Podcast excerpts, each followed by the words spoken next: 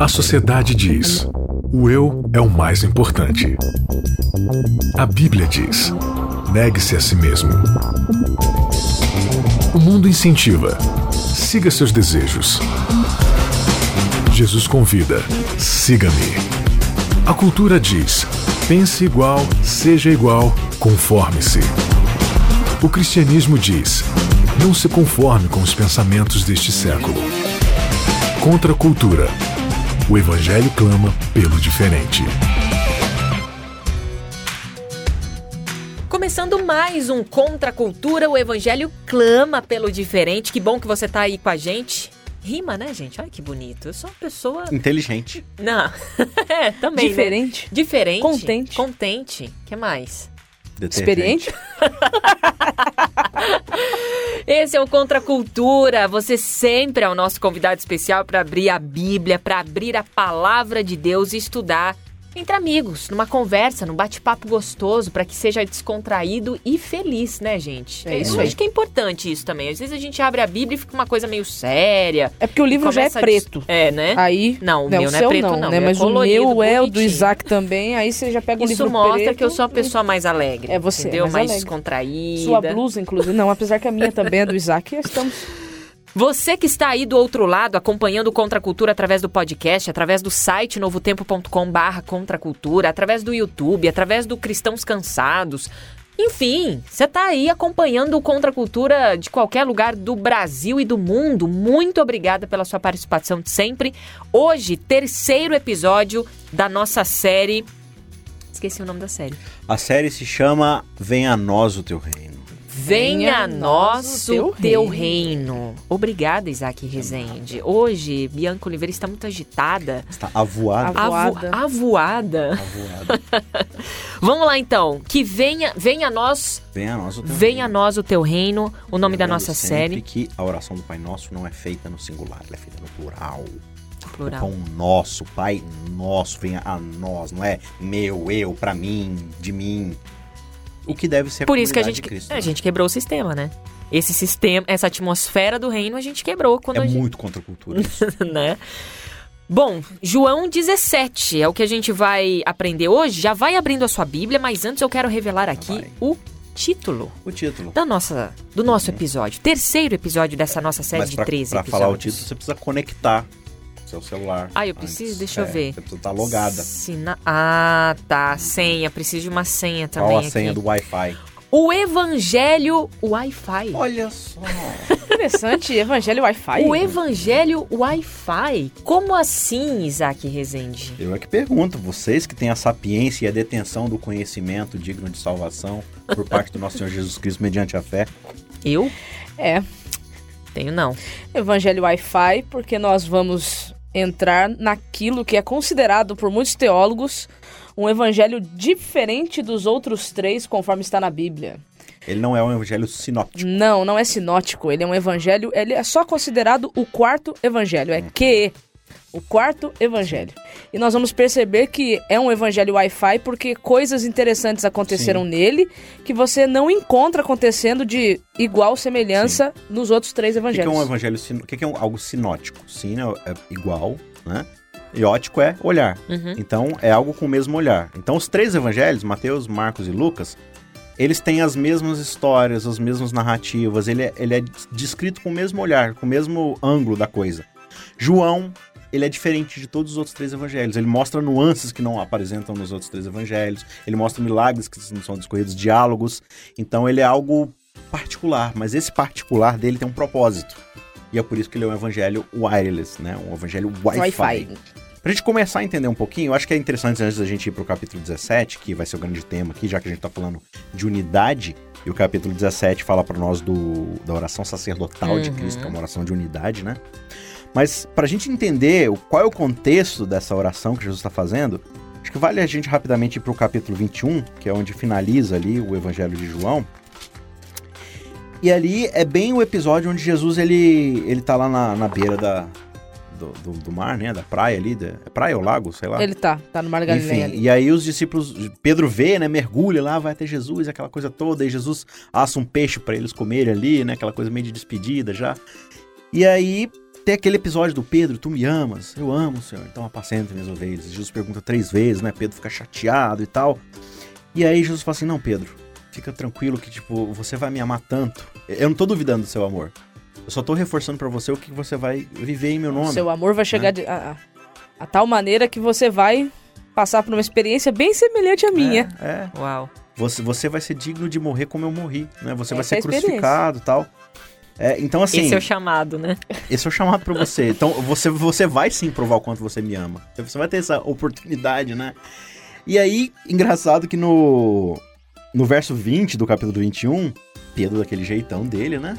Ele vira e fala assim: aí a narrativa vai dizer, né? Então Pedro, voltando-se, viu que também ia seguindo o discípulo a quem Jesus amava aquele que na ceia se reclinara sobre o peito de Jesus, ou seja, João, João. que é quem escreve esse evangelho, né? Ele sempre escreve, ele fala dele mesmo na terceira pessoa, uhum. né? O discípulo amado, aquele a quem Jesus amava e tal.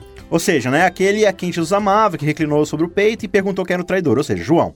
E aí no verso 21 diz: Vendo, pois, Pedro perguntou a Jesus: E, e quanto esse a este? Eu já sei o que vai acontecer comigo, mas e o queridinho? Olha só. Não, porque assim. Fofoqueiro. Eu acho que a primeira parte do diálogo tava legal. Uhum. Não, Pedro, eu sei que você me ama, o seu amor vai, vai ser provado e você vai passar por uma experiência muito semelhante à minha. Aí eu, eu vou agora conjeturar. Pedrão imaginando assim, pô, a glória. a glória. Aí ele vira a glória, não, querido, a cruz. ah, é? Então você tá dizendo que depois de tudo isso eu morro. E ele? O que, que vai ser dele?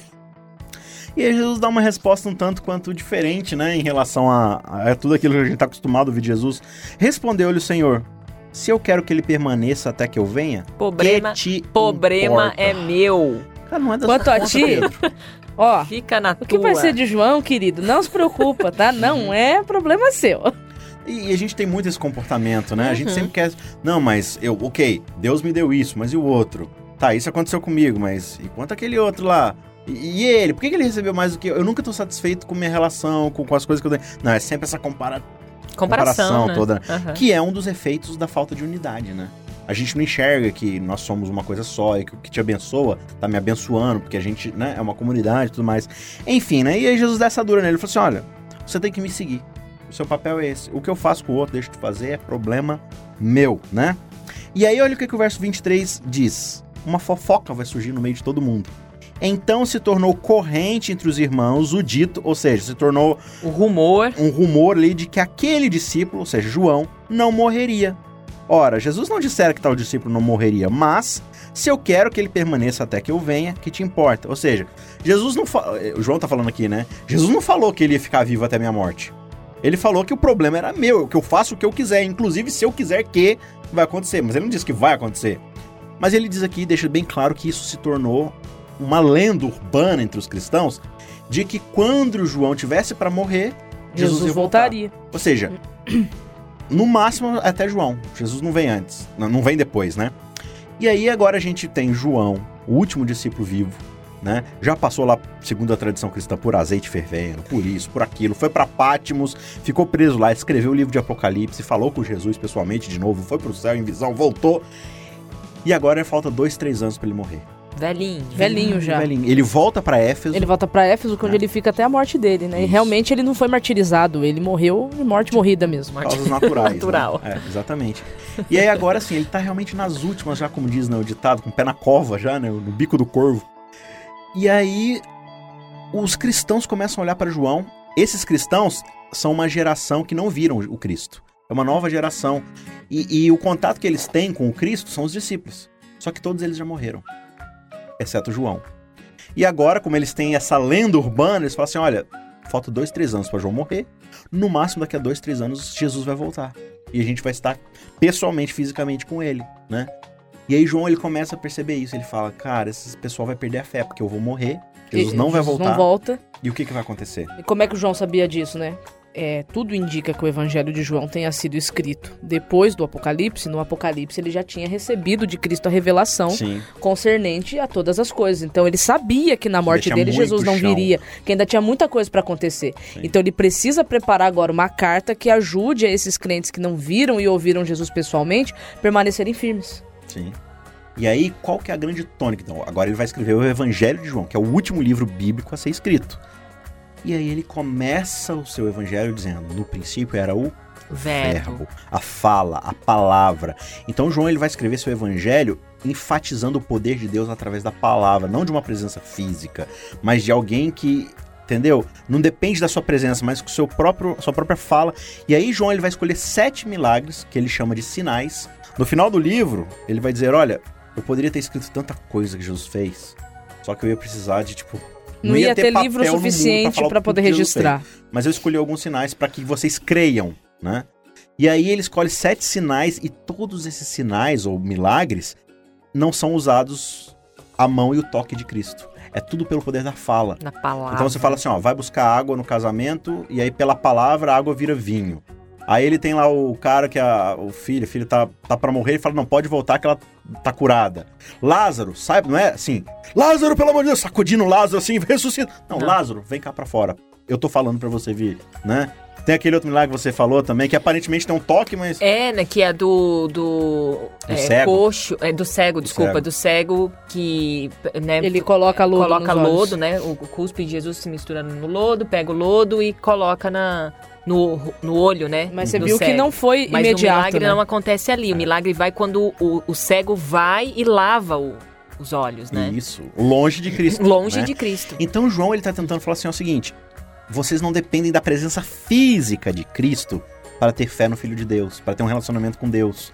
Entendeu? É, até porque tem um consolador, tem alguém que tá se mexendo entre nós aqui para manter a unidade, para manter esse relacionamento nós, com ele, nós né? temos presente conosco um como ele, um É. igual a ele. Que é não é um invisível, diferente, mas ele está entre mas nós. ele está né, com a gente. mais. E aí qual que é o anticlímax do livro de João, do Evangelho de João? É quando Jesus ele ressuscita, ele aparece para alguns dos discípulos, desaparece outra vez e Tomé chega atrasado, né? E aí tem aquela velha frase de, de Tomé: Eu só acredito se eu tocar na sua ferida. eu Acredito só vendo. acredito vendo, né? E aí Jesus ele volta, ele fala: Toca então. Toca aqui na minha mão, na minha ferida, toca aqui no meu lado que foi furado. E aí ele dá um, um puxão de orelha em Tomé. E ele fala o quê? Bem-aventurados os que não viram e creram. Que é uma mensagem para Tomé, mas é uma mensagem para toda uma nova geração de cristãos que não viram o Cristo. E que agora perderam a sua última testemunha ocular, que era João. E João tá falando assim: olha, bem-aventurados são vocês que não viram o Cristo, mas acreditam no poder do Evangelho, Então- da palavra do Evangelho, na, na É. Escritura. Eu poder- a gente poderia dizer então assim que, que de todos os livros da Bíblia, talvez o que mais se aproxima assim de nós em quesito tempo, em quesito é, experiência, é o Evangelho É o de João. livro de João. Porque também nós não vimos, né, e ouvimos e também podemos ser considerados bem-aventurados, né? Agora, a gente usou boa parte desse programa e eu achei que foi super, super importante isso, porque é uma introdução para o que vem a seguir agora, Exato. que é o capítulo 17 do livro de João. Né? E aí a gente vai com essa explicação para esse texto e faz muito mais sentido. Eu acho que agora a Mayara perdeu o celular É, se dela. vai quebrar tá o inteiro. estúdio antes disso, E né? será que Ele está inteirinho. Jesus faz um milagre no seu celular aí, Se Mayara? Jesus não fizer, a Samsung faz. A oração de Jesus é o intertítulo aqui desse capítulo. E o nosso guia de estudo traz aqui, né, a análise desse texto, segundo o autor, a oração de Jesus, ah, onde, ele, é, onde ele ora para ele mesmo, ele orou pelos discípulos, ele fala sobre a- aqueles que creem em mim, né, aqueles que vierem a crer em mim. Então ele, ele é, nós temos uma Fala oração sobre aqui- unidade, né, fé. Muito interessante porque ele pega o futuro, né? Inclusive aqueles que no futuro Aqueles que viriam nem crer nele. existem Isso é agora. fantástico, né? Isso é lindo. Bianca, vamos ler então o texto e a gente vai dar umas pausas para fazer algumas. Vamos lá, então? algumas- Velocidade 2? Vai lá. Igual podcast? Depois de dizer todas essas coisas, Jesus olhou para o céu e orou: Pai, chegou a hora. Glorifica teu filho, para que ele te glorifique, pois tu lhe deste autoridade sobre toda a humanidade.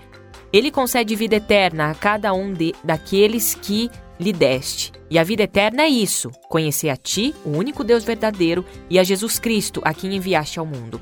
Eu glorifiquei aqui na terra, completando a obra que me deste para realizar. Agora, Pai, glorifica-me e leva-me para junto de ti, para a glória que tive ao teu lado antes do princípio do mundo. Acho que foi bonito para Jesus, Textão né? aqui falando da, Relembrar, né? falando da eternidade de Cristo aqui, Sim. ó.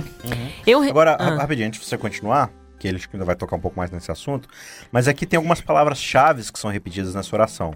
É, Glorifica. Glorifica. glorifica teu filho, para que o filho glorifique a ti. Eu, você, é, é, eu te tenho glorificado aqui na Aham. terra, agora me glorifique. É, eu, eu levei o Senhor a ser conhecido entre os homens. Uhum. Né? A vida eterna é essa, que te conheçam, a ti como verdadeiro Deus, e é a teu filho Jesus, que sou eu, né? A quem tu enviastes. O que, que, é, o que, que é glorificação na, na, na Bíblia? Né? O que, que é o lance da glória? A glória, ela tem esse simbolismo de ser o efeito que a presença de Deus causa.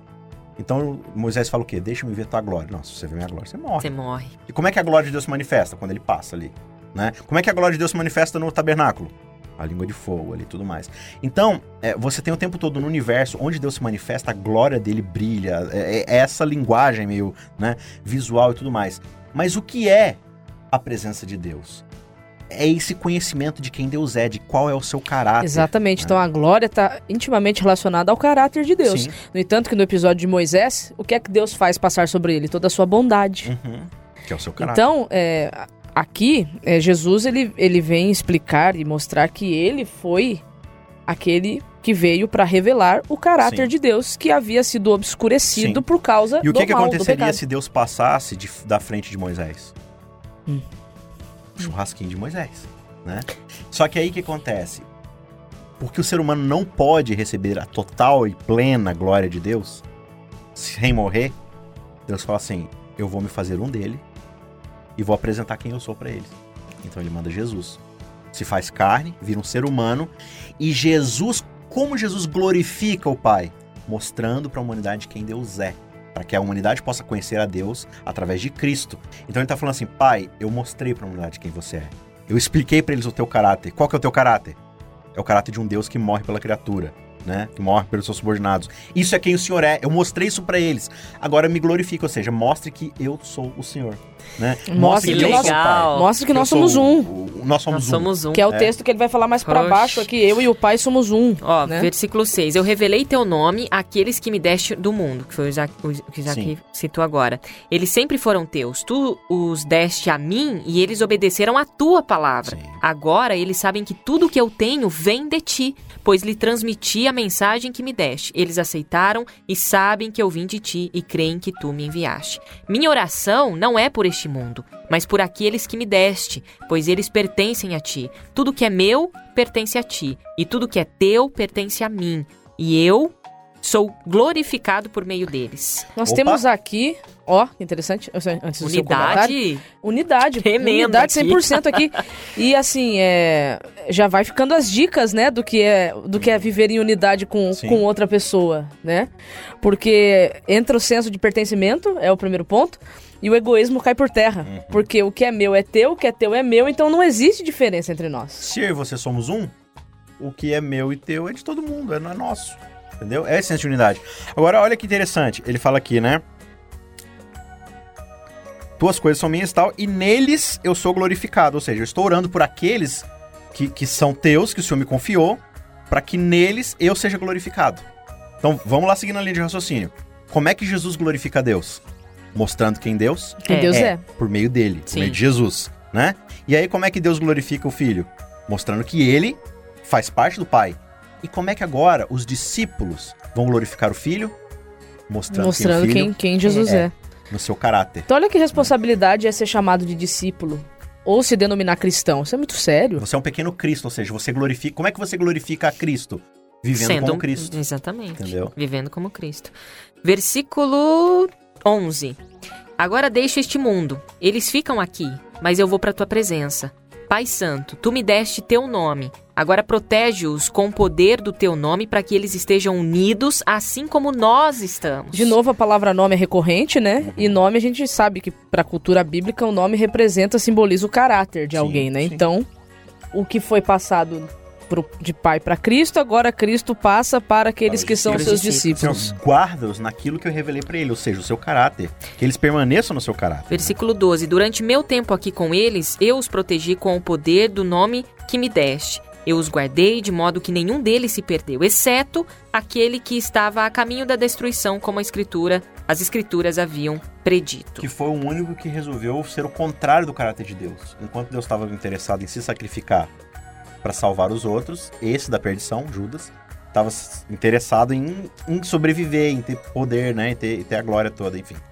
Agora vou para a tua presença. Enquanto, a, enquanto ainda estou no mundo, digo essas coisas para que eles tenham a minha plena alegria em si mesmos.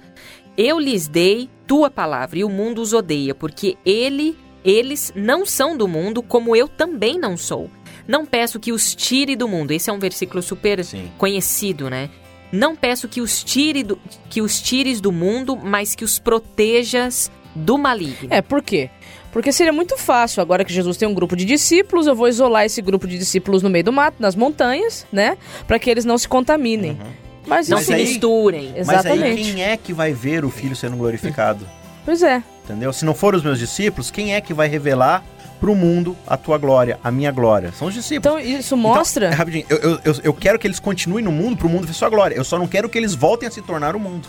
Então essa é a oração de Jesus, para que eles não voltem, que eles não se percam do teu nome, ou seja, do teu caráter, e voltem a ser mundo. É uma, é uma, é uma imagenzinha que eu vi, se eu não me engano, ou foi no Instagram ou no Facebook, eu não lembro onde. Mas tem um mundo, um mundozinho assim sentado, e Jesus lavando os pés. Eu achei tão interessante essa, essa imagenzinha, porque mostra o quê? Que que Cristo não virou as costas. Se ele deixou aqui representantes, é porque ele está preocupado, é porque ele está interessado, é porque ele não desistiu. Ele ama, é isso que João vai falar. Deus ama o mundo de tal maneira que ele se dá. Então, é, aqueles que são seus discípulos não pode ter uma atitude diferente dessa. Nós também temos que aprender a amar o mundo de tal maneira a ponto de nos darmos para a salvação das é, pessoas. É, que a gente tenha essa proteção de Deus para que a gente não fique fugindo do diabo, mas que a gente, mas que o próprio diabo fuja de nós, porque a gente está ali né? A gente precisa se misturar. Eles não são deste mundo, versículo 16, como eu também não sou. Consagra-os na verdade que é a tua palavra. Santifica-os, né? Santifica-os na palavra. É, é, uma oração, é um clamor, né, é um do clamor. próprio Cristo. É bonita essa oração. Assim como tu me enviaste ao mundo, eu os envio ao mundo. Versículo 19: Eu me entrego como sacrifício santo por eles, para que sejam consagrados na verdade. Tem, é, Paulo fala, né? Uhum. É, sacrifício se, vivo. Se ofereçam como sacrifício e aí, vivo, né? Aí a parte da oração aqui que nos toca agora, né? Que é o verso. Ah, e, e, por que que 20. Paulo fala para nós nos oferecermos como sacrifício vivo? Por tudo que Cristo fez. Rogo-vos pelas misericórdias divinas, ou seja, pelo sacrifício que Cristo já fez por vocês, se ofereçam também como sacrifício vivo. Versículo 20. Não te peço apenas por esses discípulos, mas também por todos que crerão em mim por meio das, da mensagem deles. Ou seja, Jesus, tá nós, tá Jesus orou por nós há, há, quase dois mil anos atrás. Minha oração é que todos eles sejam um, como nós somos um, como tu estás em mim, Pai, e eu estou em ti. Que eles estejam em nós, para que o mundo creia que tu me enviaste. Eu dei a eles a glória que tu me deste, para que sejam um, como nós somos um eu estou neles e tu está em mim. E ele vai repetindo várias Sim. vezes essa questão de Então união, a, né? o grande a grande o grande que da oração de Cristo aqui é é a unidade. E, e você viver em unidade com outra pessoa aqui que é semelhante a você por ser um ser humano, porém diferente ao mesmo tempo, ela é uma grande demonstração se nós realmente estamos carregando o caráter de Deus em nós. Porque a gente conviver com pessoas que que relativamente pensam como nós é, é, de certa forma fácil. Mas e conviver com pessoas que a gente sabe Sim. que são abertamente opostas, né? Então, o fato da gente conseguir essa convivência e buscar essa convivência demonstra que o caráter de Cristo está habitando em nós. Uhum. Olha que legal isso aqui. Aqui no capítulo 14 de João, uhum. no verso 13. 14 e 13. Ele diz o seguinte: Jesus falando, né? Uhum. E tudo quanto vocês pedirem em meu nome, isso farei, a fim de que o Pai seja glorificado no Filho. Se me pedides alguma coisa em meu nome, eu farei. Só que ele termina dizendo: Se me amais, guardareis os meus mandamentos, que é aquele verso famoso. Uhum.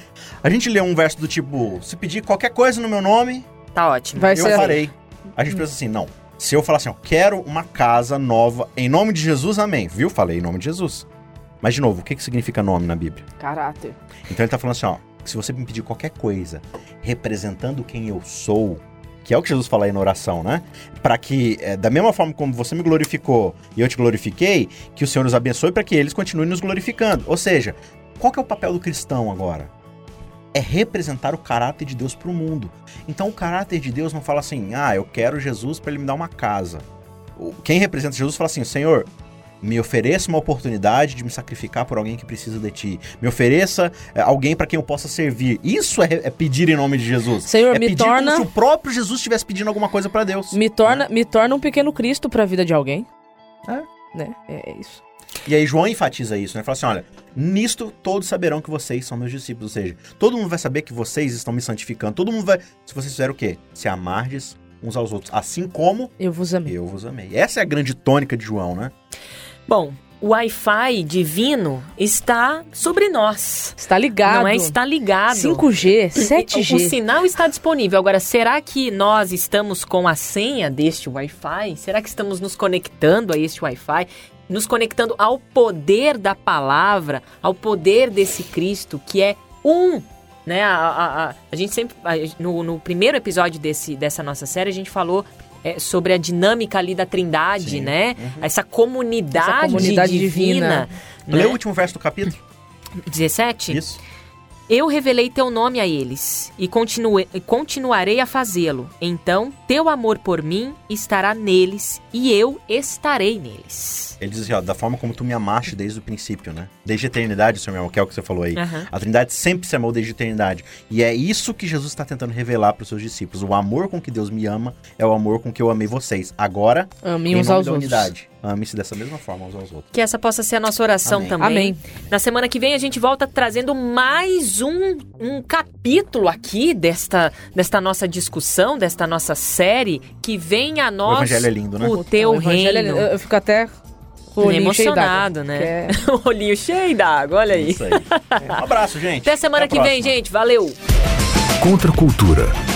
O Evangelho clama pelo diferente.